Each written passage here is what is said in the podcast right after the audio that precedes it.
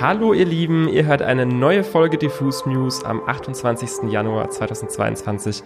Mein Name ist Micha, ich habe hier das Vergnügen mit der lieben Pia. Alles fit bei dir? Hallo, ja. Wir haben heute mal wieder einen sehr vollgepackten Release-Radar. Es gibt neue Musik von Nina Hagen, Tokotronic und Lotte. Außerdem gibt es eine neue Single von Olsen, zu der hat uns der Gute auch ein paar Fragen beantwortet. Also würde ich einfach mal sagen, rein da.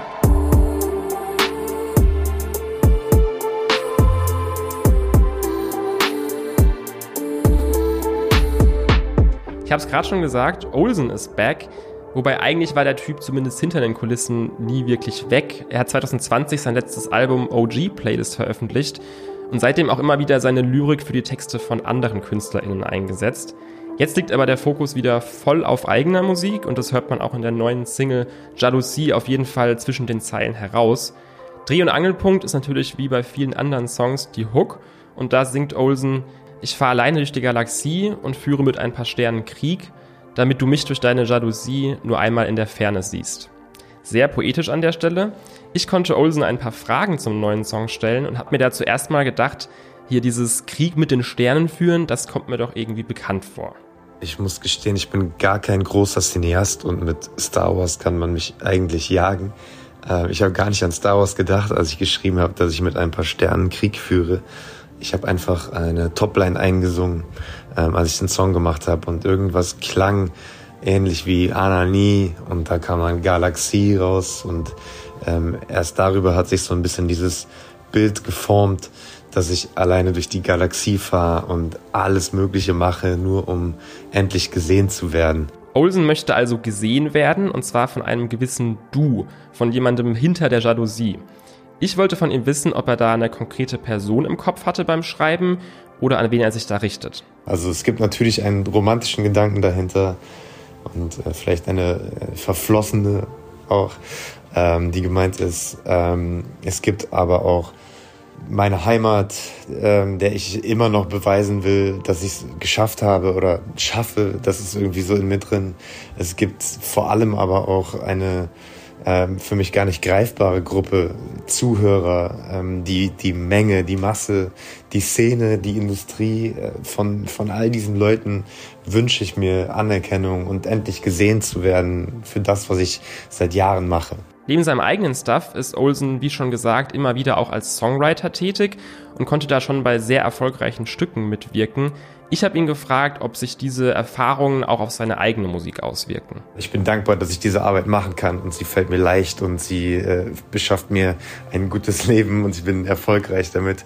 Ähm, aber da ist natürlich der Künstler in mir, ähm, der auch das oft will, was die Leute, denen ich dabei helfe, es zu kriegen, äh, dann bekommen oder schon haben.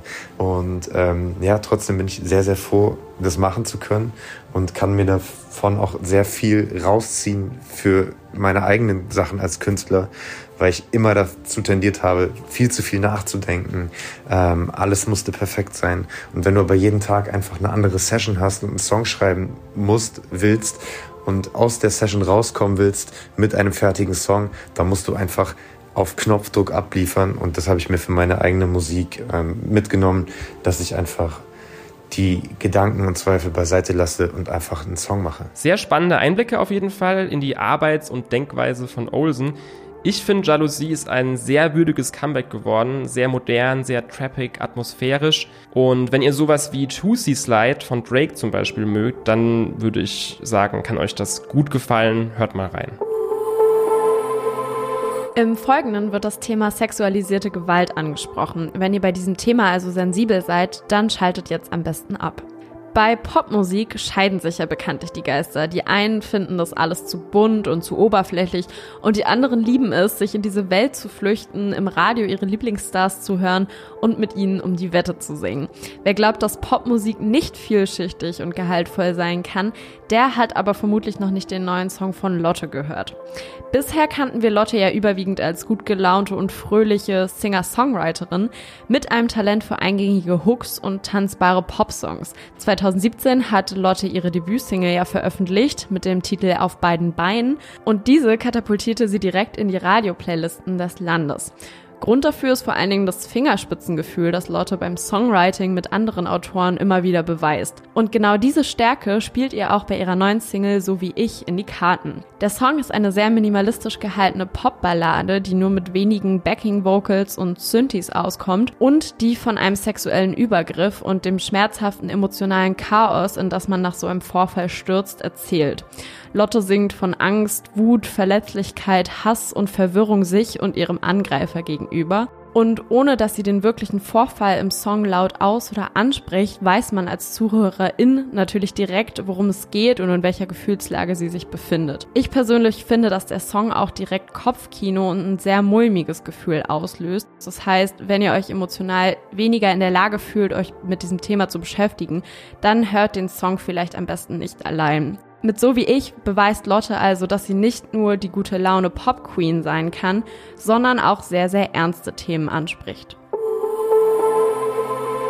Wir haben euch hoffentlich mit unserem Interview am Wochenende schon so ein bisschen Lust drauf gemacht. Jetzt ist es da, das neue Tokotronic-Album.